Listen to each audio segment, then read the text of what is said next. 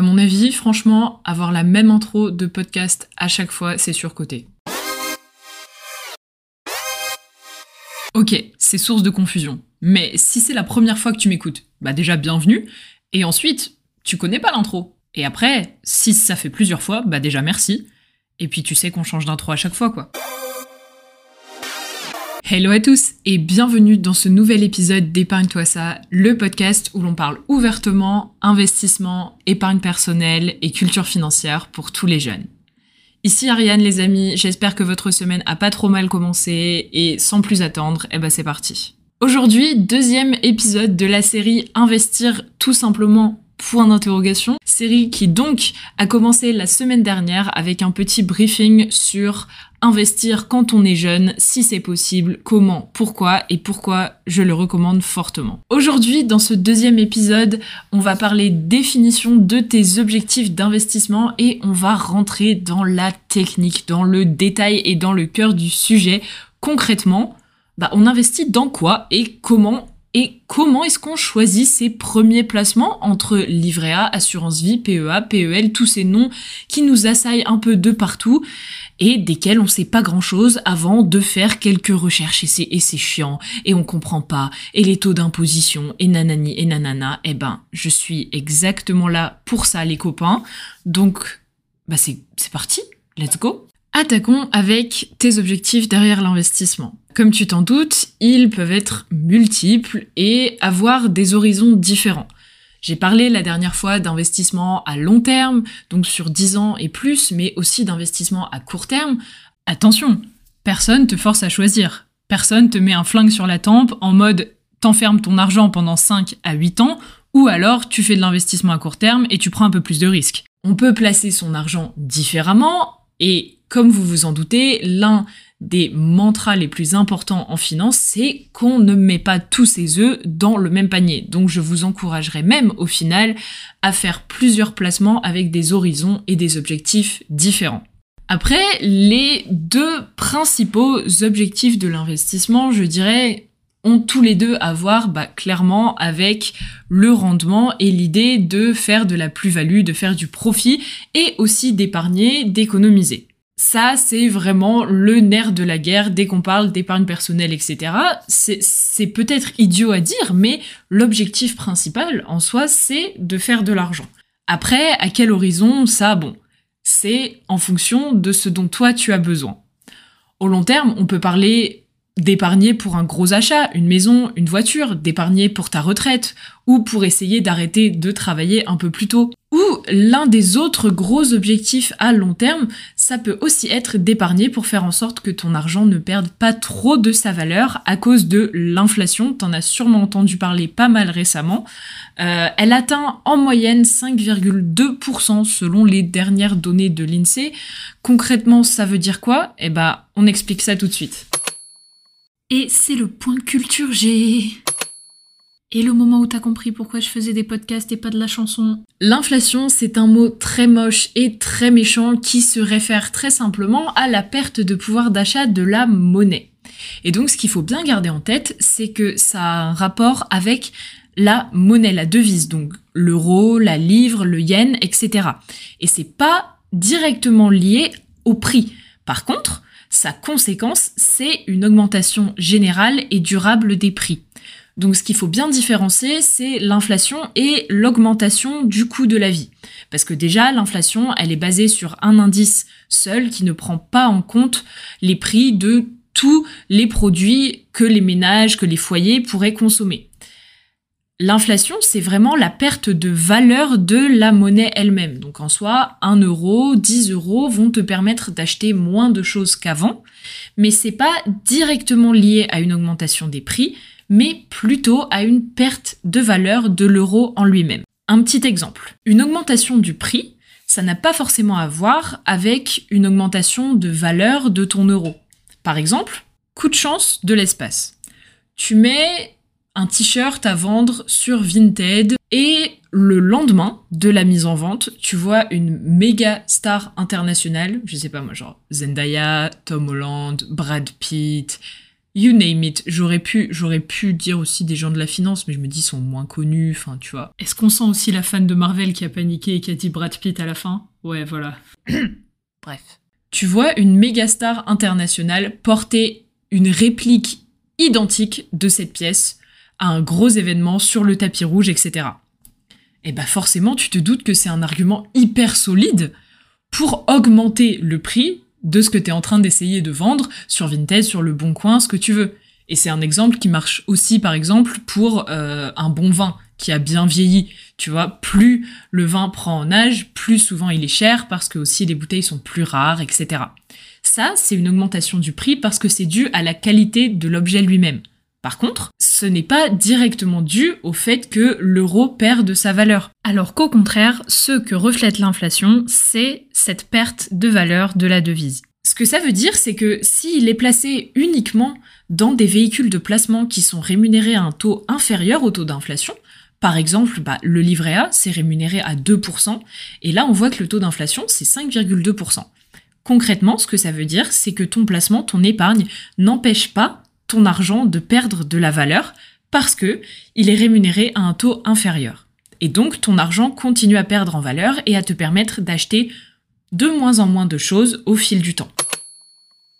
Mais tu te doutes que du coup, l'un des objectifs principaux de l'épargne, c'est de trouver un placement qui rapporte la même chose ou idéalement plus que le taux d'inflation, de sorte à protéger ton argent et en fait tes économies dans une certaine devise de ce phénomène et pour faire en sorte de non seulement ne pas souffrir de l'inflation, ne pas ressentir trop l'augmentation des prix, mais aussi de te constituer une petite épargne, des petites réserves, etc. Après, ce n'est pas la seule chose qui est valide, tu t'en doutes. On peut aussi investir sur le court terme, Ici, c'est davantage centré sur une plus-value, des gains instantanés, d'ici deux ou trois ans ou même moins. Et là, on part sur des objectifs qui tendent plus vers pouvoir te faire plaisir au quotidien, avoir un peu plus d'aisance au niveau du budget. Et attention, au niveau de ce que tu dois faire avec ton argent, ce que tu dois mettre en place pour investir et obtenir une plus-value à court terme, ça se rapproche beaucoup plus du trading et ça nécessite beaucoup plus de connaissances en termes d'investissement, d'épargne, etc. Donc, tu l'auras compris, on peut investir à long terme, à court terme, en fonction de tes objectifs Sincèrement, je recommande un mélange des deux, mais en gros, voilà comment se dessinent les objectifs principaux d'investissement dès qu'il s'agit de vouloir en fait tout simplement épargner pour gagner plus d'argent, clairement, ou pour en faire plus, ou pour être sûr qu'on obtient de la plus-value. Après, et ça va peut-être sembler une hérésie, et s'il y a des finance bros qui m'écoutent, ils vont vraiment se dire mais elle est à côté de la plaque celle-là. Après je me dis d'un autre côté, les vieux mecs qui bossent en finance, c'est pas mon audience cible principale. Il peut aussi y avoir des objectifs derrière l'épargne qui sont pas centrés sur l'argent. Hein. Parce que, après tout, l'argent, tu vas forcément être amené à devoir l'utiliser dans ta vie, à l'avoir sur un compte, à le placer, à épargner, à faire des économies, etc. C'est quelque chose que tout le monde fait, que tout le monde doit faire pour faire en sorte de respecter son budget et bah, de pouvoir vivre tout simplement. Mais vu que tu es obligé de le faire, bah tes valeurs, des considérations éthiques qui te tiennent à cœur vont aussi rentrer en ligne de compte dans tout ce process. Parce que c'est vrai, dès que tu peux un minimum choisir ce dans quoi tu investis, donc dès qu'on est derrière l'idée de compte courant ou de livret A, eh ben il faut garder en tête qu'un choix, ça ne se fait pas dans un vide spatial. Comment t'investis ton argent, ça aura des conséquences non seulement sur la plus-value et les bénéfices que tu tires, mais aussi sur la société, sur l'environnement. Il faut se dire que bah, les entreprises ou les secteurs dans lesquels tu investis, ça soutient quelque chose, ça aide au développement de quelque chose dans la société. Et ce quelque chose, bah, c'est quoi? Le choix exact de ton investissement, sur quoi il revient à parier au final? Petit éclaircissement sur pourquoi j'utilise le mot parier. Attention, on n'est pas au casino et l'investissement ne présente pas autant de risques que de jouer tout son argent à la roulette, hein. ça qu'on soit bien d'accord. Par contre, j'utilise le mot parier parce que, en gros, pour faire une plus-value en bourse, il n'y a pas 40 000 solutions. Hein. Soit le cours, c'est-à-dire le prix du produit financier que tu as acheté, augmente au fil du temps, et donc tu possèdes quelque chose qui gagne en valeur, et du coup quand tu le revends, bah il y a moyen de faire du cash, tout simplement. Soit l'entreprise dans laquelle tu as investi ou l'ensemble d'entreprises dans lequel le produit que tu as investi, eh ben tout ça tourne bien et ça te rapporte des dividendes. ces entreprises, cette entreprise te rapporte des dividendes, te les verse à intervalles réguliers. Et donc plus une entreprise ou un fonds de manière plus générale fera du bénéfice, plus tu pourras toucher de dividendes en fonction de la part de cette entreprise ou du fonds que tu possèdes. Et donc en fonction de ce que j'appelle ces paris, ces actions que tu achètes, ces produits financiers sur lesquels tu mises, entre guillemets, pour faire de la plus-value, eh ben, moi, une question qui m'a beaucoup travaillé quand j'ai commencé à investir, c'est est-ce que je suis sûre de vouloir voir certaines de ces entreprises, certains de ces fonds réussir en fonction de leur impact social et environnemental? Parce que, tu vois, investir dans, je sais pas moi, Marlboro, investir dans BP, investir même dans H&M, etc., bah, ça va peut-être te rapporter de la plus-value, c'est sûr. Mais au niveau de ce que ça soutient, c'est-à-dire la fast fashion, c'est-à-dire l'industrie pétrolière, c'est-à-dire peut-être des fois la vente d'armes ou l'industrie du tabac, eh ben moi ça me fait pas très envie. C'est sûr que investir dans l'industrie pétrolière, euh, c'est pas top. Mais t'as compris. Enfin, c'est le pétrole quoi. On les aime pas trop. Mais en dehors des secteurs d'activité spécifiques dans lesquels tu investis, parce qu'il y a aussi des produits financiers qui concernent des secteurs entiers, comme par exemple l'agriculture, les nouvelles technologies, etc., en dehors de ça, il y a aussi la possibilité de refléter tes valeurs et ton éthique au travers de certaines positions financières. Par exemple, en trading, je me doute que tu en as déjà entendu parler, il y a une position qui s'appelle shorter. Alors, position au sens du positionnement qu'un trader décide de prendre par rapport à un certain produit financier, comment il mise dessus, quoi. Je précise, hein, juste au cas où. Et d'ailleurs, avant de rentrer dans la technique, petite reco culturelle hebdomadaire, je te recommande vivement le film qui s'appelle The Big Short. Je crois qu'il est sur Netflix. Et c'est un film qui raconte tout ce qui s'est passé dans le monde du trading avant la crise financière de 2008. C'est très très bien fait, c'est super drôle, c'est choquant et scandalisant et franchement ça te fait un peu perdre confiance en la société, mais il y a Margot Robbie et voilà, c'est raison suffisante à mes yeux. En gros, shorter en trading, ça veut dire que t'as un produit financier, une action, une part dans un fonds, etc. que tu vas vendre à découvert. Et shorter, ça équivaut à parier sur la baisse de valeur, la baisse de prix d'une action. En gros, pour être très cliché, tu paries sur l'échec d'une entreprise, d'un fonds, sur une baisse en valeur, quoi. Mais quand j'y réfléchis et que je mets un peu ma casquette d'étudiante qui a fait de la philo, qui a fait des sciences humaines, etc., bah quelque part ça me dérange en fait de parier sur l'échec d'un secteur ou d'une entreprise. En gros, c'était juste un exemple pour te montrer que au-delà des secteurs dans lesquels t'investis, bah ton éthique et tes valeurs peuvent aussi se refléter dans les actions que tu prendras et dans jusqu'où tu iras pour simplement faire de la plus-value quoi je me suis amusée à te donner des exemples qui sont un peu techniques. Je trouve que c'est toujours intéressant, mais on rentre franchement dans le trading. Ce qui est important de garder à l'esprit, c'est juste, en fonction des produits financiers que tu achètes, que ce soit une action ou un fonds, il y aura sûrement des frais de gestion. Et ça, on le garde pas assez souvent en tête, on n'en parle pas assez souvent, mais c'est un enjeu majeur de l'investissement. Les frais de gestion sont de plus en plus élevés de plus en plus tes produits financiers sont complexes et donc il faut garder ça en tête. Bref, tout ça pour dire, c'est important de définir tes objectifs précisément ainsi que leurs horizons, de sorte à pouvoir faire des choix cohérents et conscients dans bah, les produits financiers et les véhicules d'investissement que tu choisis. Faire des choix dans ce que tu choisis. Waouh, Ariane, franchement. Après, je me vante que dans ce podcast, on parle ouvertement d'investissement, d'épargne personnelle, etc. Donc, bah, il est l'heure que je te donne un peu des exemples de ce que moi je fais. Parce que oui, autant en parler et autant être honnête sur ma stratégie et sur des choix concrets. Parce que là, je te parle, waouh, les produits, les valeurs, etc. Mais, bah, ça peut être quoi le résultat concret de ça dans le plan d'épargne et le plan d'investissement de quelqu'un? Donc c'est parti. Je sais que moi, par exemple, je veux me constituer des économies à long terme et je veux être sûr que mon argent ne perd pas trop en valeur à cause de phénomènes comme l'inflation. À côté de ça, j'ai envie de pouvoir économiser pour me faire des petits plaisirs au quotidien et pour avoir un petit supplément sur mon budget. Et donc voilà, c'est deux objectifs qui peuvent tout à fait être conciliés, hein, je le rappelle. Je sais aussi que l'argent que j'économise et l'argent que je place, en bourse par exemple, je n'en aurai pas besoin tout de suite. Et donc, ça me permet de prendre quelques risques ou alors de placer de l'argent qui, je le sais, sera pas disponible avant un certain petit bout de temps. Et ce que je sais aussi, c'est que j'ai envie d'éviter au maximum possible de placer mon argent dans toutes les industries horribles que j'ai mentionnées tout à l'heure, donc la vente d'armes, l'exploitation du gaz et du pétrole, toutes les industries qui font que, en gros, le 25 décembre 2050, il fera 32 degrés au Touquet, bah non, j'ai pas envie. Après, ça sert à rien d'être intégriste, on ne peut pas tout contrôler, mais on peut prendre des décisions conscientes dès lors que ça concerne des produits financiers spécifiques dans lesquels on investit, et ça, moi, c'est ce qui me tient à cœur.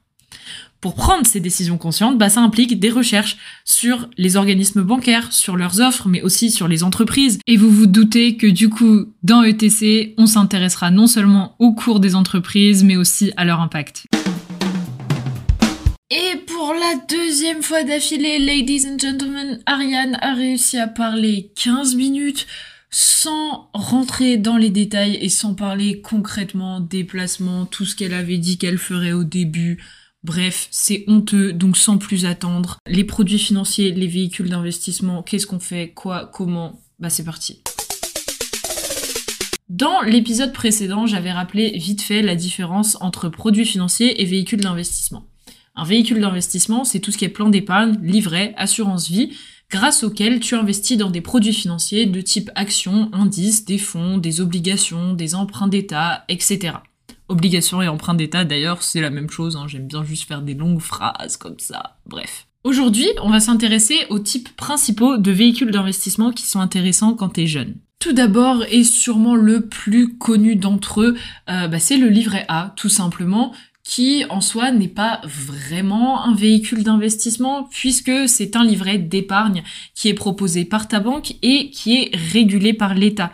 C'est-à-dire que les conditions de rémunération et d'imposition, qui en l'occurrence sont nulles, hein, tu payes pas d'impôt sur, euh, sur tes intérêts du livret A, mais toutes ces conditions-là sont fixées par l'État, donc par le gouverneur de la Banque de France. Et il a d'ailleurs été annoncé que ce taux passera de 2 à 3% dès le 1er février. Donc un livret A, en gros, tu peux épargner ton argent dessus. C'est pas ton compte courant, mais et l'atout principal du livret A est là, les fonds sont disponibles à tout moment. Donc, il n'y a pas de j'enferme mon argent pendant 8, pendant 5 ans. Non, non, si tu places sur un livret A, le lendemain, tu peux te dire, oula, euh, grosse dépense à venir, j'ai besoin de cet argent, je le reprends, il n'y a pas de souci. Le livret A est aussi plafonné, donc à, en l'occurrence et très précisément, 22 950 euros. Et les intérêts que tu touches, qui sont en général pas énormes, parce qu'ils dépendent de ce qu'il y a sur ton livret. Et donc forcément, si tu as un plafond, tu as une limite aux intérêts que tu peux toucher, limite aussi dépendante du taux. Euh, ces intérêts sont exonérés complètement d'impôts. Après, le livret A, il a des cousins, des cousines. Euh, le livret d'épargne populaire, même fonctionnement, taux d'intérêt un peu plus important, il est réservé aux personnes qui ont des revenus modestes. Et ensuite, tu as le LDDS, livret de développement durable et solaire. Solaire, j'ai écrit solaire dans mes notes. Oh, j'aime bien livret de développement durable et solaire. C'est pour des panneaux solaires. Ariane, ta gueule. Euh, livret de développement durable et solidaire qui contribue au financement des petites et moyennes entreprises et de l'économie sociale et solidaire. Pareil, le taux est pas super élevé, mais le gros avantage des livrets, c'est que finalement, bah, tu mets ton argent dessus et tu y as accès quand tu veux. Ensuite, et j'en ai pas mal discuté dans l'épisode précédent, un autre véhicule de placement, c'est l'assurance vie. Alors attention, l'assurance vie, c'est très lié, en tout cas ça l'était avant dans ma tête, à tu sais, dans les séries, quand on voit là, t'as quelqu'un qui meurt et oh, mais il avait une assurance vie avec 15 milliards de millions dessus et tu en es le bénéficiaire. C'est comme un héritage, c'est magique, gne Ok, bon, les clichés, ça va deux minutes. L'assurance vie, tant que tu meurs pas, tu peux retirer l'argent au bout d'un certain temps et il peut totalement être à toi et ça peut totalement servir à ton épargne. Après, il est vrai que l'une des caractéristiques de l'assurance vie, en plus des avantages fiscaux qui y sont associés si tu laisses ton argent dessus suffisamment longtemps, eh ben, c'est que tu peux choisir un bénéficiaire spécifique qui touche l'argent si tu viens à décéder. Par contre, elle s'oppose au livret A dans le sens où tu bénéficieras pas des avantages fiscaux si tu laisses pas ton argent pour un minimum de 8 ans sur le compte. Donc là, c'est vraiment l'idée, je place de l'argent dont j'ai pas besoin, quoi. Au travers de l'assurance vie, et c'est le premier véhicule d'investissement pour lequel c'est le cas aujourd'hui, euh, tu peux investir dans des produits financiers que tu choisis toi-même. Alors attention, une assurance vie, c'est un placement qui est régulé et tu ne peux pas investir dans tout et n'importe quoi. En fonction de ton courtier, en fonction des régulations aussi, tu as un certain nombre, une certaine limite de produits financiers dans lesquels tu peux investir par le biais de ton assurance vie et que tu peux ensuite choisir. Après, il y a des assurances vie qu'on appelle en gestion pilotée. Et ça, ça veut dire que tu vas donner des petites indications à un courtier et il va choisir les produits pour toi. Une des grosses, grosses caractéristiques de l'assurance vie, c'est qu'elle te permet, et c'est d'ailleurs la seule, d'investir dans un produit financier qui s'appelle un fonds en euros. Ok, ça veut dire quoi? Super, ça m'aide absolument pas. Un fonds euro, c'est un produit financier, le seul qui te fournit un support de capital garanti. C'est-à-dire, tu ne peux pas perdre d'argent si tu places sur un fonds euro. Et ça, c'est très rare parce que tu connais les pubs en finance, c'est ce placement présente un risque de perte en capital, mieux, mieux. Et bah, pour le fonds euro, pour le coup, c'est pas le cas. Après, tu t'en doutes, ça veut dire que par rapport à d'autres placements, le rendement est bien plus bas, vu que tu n'as pas de risque de perdre ton argent. Comme c'est un placement où il faut choisir, où tu peux, je dirais, choisir ce dans quoi tu investis, ça veut aussi dire que tu choisis la répartition de tes fonds au sein de ce véhicule de placement, au sein de cette assurance vie. Et donc, quelque part, tu peux ajuster ton niveau de risque toi-même. Parce que les fonds euros, comme je te l'ai dit, il n'y a pas de risque de perte de ton capital, de ton argent. Donc c'est extrêmement sûr comme investissement. Après, l'une des possibilités, c'est par exemple, et c'est mon cas, d'avoir 60 ou 50% de la somme sur ton assurance vie qui est en fonds euros et donc qui n'est absolument pas entre guillemets mise en danger. Et ensuite, pour le reste, de choisir une répartition entre des obligations, donc des emprunts d'État, entre des actions, entre des fonds, des indices, d'autres produits financiers, dans lesquels, d'ailleurs, petit teaser, petit euh, la semaine prochaine dans trois petits points, euh, on s'intéresse très précisément à tous les types de produits financiers, enfin pas tous, hein, c'est impossible, mais aux principaux types de produits financiers dans lesquels on peut investir. C'est la semaine prochaine dans la troisième et dernière partie de Investir tout simplement, point d'interrogation. Après, tu peux aussi choisir la gestion pilotée, c'est une option. Mais il faut garder en tête qu'elle vient avec des frais supplémentaires parce que forcément, tu payes un banquier, un courtier pour faire les choix pour toi. Ensuite, et c'est pas très logique comme ordre, mais on va parler du compte titre. En gros, c'est l'opposé absolu de l'assurance vie. C'est un compte spécifique que tu ouvres comme ton compte courant, sauf que dessus, c'est pas de l'argent, c'est des produits financiers. Des actions, des parts dans des obligations, dans des emprunts ou dans des fonds. Sur ton compte titre, c'est toi qui choisis à 100% ce dans quoi tu investis, et c'est libre. Tu peux en gros investir dans n'importe quoi des actions américaines, internationales, des obligations, des fonds un peu shady parfois, plein de produits financiers hyper complexes, ça dépend de ton courtier et de ce qu'il propose. Et là, tu t'en doutes, sur le compte titre, tu as accès au florilège de la créativité du secteur financier. Faisons simple. Une action, une simple part dans une entreprise, c'est comme un yaourt nature. C'est comme un yaourt à la vanille. Mais après, dans le secteur financier, ça va jusqu'au yaourt coloré avec le pot de Smarties à côté, tellement c'est complexe comme design de produit, c'est fascinant. Hein Mais voilà. En gros, c'est aussi très très très confusant et très compliqué à comprendre, mais tout ça, tu y as accès grâce à un compte titre. Un compte titre, c'est aussi toujours complété d'un compte en espèces, qui lui, pour le coup, est comme ton compte courant, c'est celui sur lequel tu as le cash qui te permet d'acheter des produits financiers et c'est aussi celui sur lequel tu reçois les plus-values en cash, etc. Petit point statistique, parce que oui, j'aime me prendre pour l'INSEE. Euh, les moins de 25 ans en France, c'est 10,3% des gens qui détiennent des actions. En revanche, plus de 70% des Français qui détiennent des actions ont plus de 45 ans. Moi je dis les gars, c'est l'heure de retourner cette génération là. Il faut, il faut qu'on fasse quelque chose ensemble parce que non, j'ai pas envie de laisser l'avenir du monde à ok, c'est un peu des gens comme ma mère, mais quand même, mince, reprenons le pouvoir, genre reprenons le pouvoir de nos finances. Attention, par contre, sur un compte titre, tu t'en doutes, il y a moyen de faire carrément plus de profit, de plus-value, grâce à tes actions, grâce aux dividendes que tu touches, grâce à l'augmentation du cours d'une action que tu possèdes, mais il n'y a pas d'avantages fiscaux, parce que l'argent, comme sur le livret A, est disponible. Tu peux retirer ton argent, revendre tes actions et prendre le cash quand tu veux, où tu veux, comme tu veux.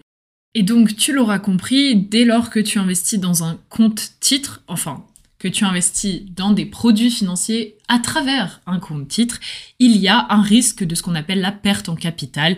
Bah, en gros, tout simplement perdre de l'argent. Hein, voilà, de, de l'argent que tu investis, il y a un risque de le perdre. Mais attention, il y a un gros cliché qui est très présent dans la tête, enfin en tout cas je le remarque, qui est très présent dans la tête des gens qui s'y connaissent pas trop en investissement et finance. Attention, si le cours d'une action que tu possèdes baisse, l'action a certes perdu en valeur, mais toi concrètement, tu n'as pas encore perdu d'argent dès lors que tu n'as pas revendu l'action, la part, le produit à un prix inférieur à celui auquel tu l'as acheté. Ça, il faut bien le garder en tête. Alors, les, actions, les cours, etc., ça fluctue tout le temps. Hein. Et ça ne veut pas dire que tu perds, tu gagnes, tu perds, tu gagnes. La valeur de ce qu'il y a sur ton compte fluctue. Mais tant que tu n'as pas revendu un prix inférieur, et là, clairement, c'est une perte, tant que ça, ça ne s'est pas produit, eh bien, tu n'as pas perdu de cash. Ça, il faut bien le garder en tête. Et dernier produit financier duquel on va parler aujourd'hui et pas des moindres car moi c'est le véhicule principal que j'utilise pour investir. Je parle bien entendu des plans d'épargne et plus particulièrement du PEA, le plan d'épargne en action. Il en existe d'autres, comme le livret A, le PEA a des cousins, des cousines, des frères et sœurs, comme tu veux. Il y a le plan d'épargne retraite, c'est moyen dans, c'est un peu un hors sujet, hein, le, plan d'épargne retraite. Enfin, je veux dire, j'ai regardé les analytics, merci mes loulous, mais vous êtes vraiment 74% des gens qui m'écoutent à avoir entre 18 et 24 ans. Donc on va pas parler de plan épargne retraite. Euh, et t'as aussi un plan d'épargne logement dédié. Et si ça vous intéresse particulièrement, n'hésitez pas à me le dire, j'en ferai un épisode, une discussion. C'est hâte épargne-toi ça Instagram pour tous les messages, les commentaires, parce que j'ai vérifié, on peut pas commenter sur Spotify. Par contre, ce que vous pouvez faire, c'est laisser 5 étoiles à ce podcast si ça vous plaît. Voilà, la fin de l'autopub, désolé, il fallait le faire une fois. Le PEA, c'est un compte titre, mais spécial, car il est régulé par l'État, et il y a des avantages fiscaux qui sont associés au fait d'investir sur un PEA dès lors que tu laisses l'argent dessus plus de 5 ans. Grâce au PEA, tu peux investir que dans des actions européennes ou alors dans des actions qui ont été créées en Europe, mais qui ont été très intelligemment designées par les courtiers, les banquiers, etc., pour imiter parfaitement le cours d'action américaine. Clin d'œil. En gros, le PEA, t'as un choix quand même assez large de produits financiers, plus ou moins risqués, et si tu laisses l'argent assez longtemps, tu peux avoir une partie des intérêts qui est euh, allégée en termes d'imposition. Donc ça, c'est quand même un gros avantage. Surtout, bah, tu peux vraiment choisir ce dans quoi tu investis et as un choix qui est large. Et donc, c'est l'occasion, la première, mais loin d'être la dernière, pour moi de prononcer ce mot, ce mot si important en finance, en investissement, en épargne personnelle, eh ben, tu t'en doutes, roulement de tambour, le mot, le mot, le mot, le mot, c'est le mot diversification. Parce que oui, tu te doutes que dans ton PEA, bah, il peut y avoir des entreprises, il peut y avoir des fonds qui regroupent plein d'entreprises, il peut y avoir des indices comme le CAC 40, le S&P 500, on en a parlé, le CAC 40 américain. Euh, il peut y avoir énormément de choses. Mais donc, il faut aussi faire attention à pas mettre tous ses œufs dans le même panier, à investir dans plein de choses pour limiter le risque que tu prends. Mais tu te doutes aussi que si tu devais investir que dans des entreprises uniques, des entreprises singulières, donc euh, bah, L'Oréal, hein, je sais pas moi, L'Oréal, Danone, c'est une entreprise.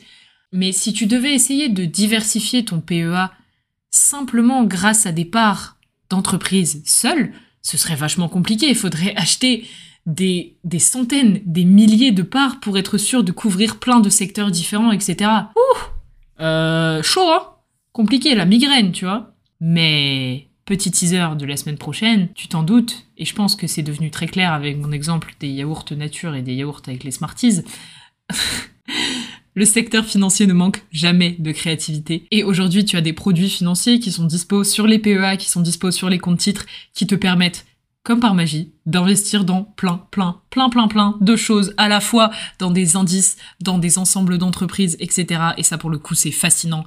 Et ça, mon pote, la semaine prochaine, on s'y attaque. Dans le troisième épisode d'Épargne-toi ça, on va parler fonds. On va parler ETF, on va parler indice. Vous, t'as pas mal entendu parler des ETF. Genre, tu l'as déjà vu ce mot quelque part, ça t'intéresse un peu, mais t'es là genre, hmm. Eh ben, la semaine prochaine, on en parle et on s'attaque à tout ce que tu mets dans tes véhicules d'investissement, les produits financiers. À plus. Et va nettoyer tes écouteurs. Allez, je sais pourquoi t'es encore là. Je sais que t'attends les bloopers. Donc bon, je te fais pas attendre. Aïon, aïon, aïon, aïon, non, allons, allons. Tant que ça, ça, ça se... Oh là là là là là là, si je pouvais avoir un effet sonore genre reprise de souffle, elle était si longue cette phrase, oh my god. Euh, ouais, heureusement, j'ai pas trouvé ça genre dans ma tête. Bref, Ariane, ta gueule.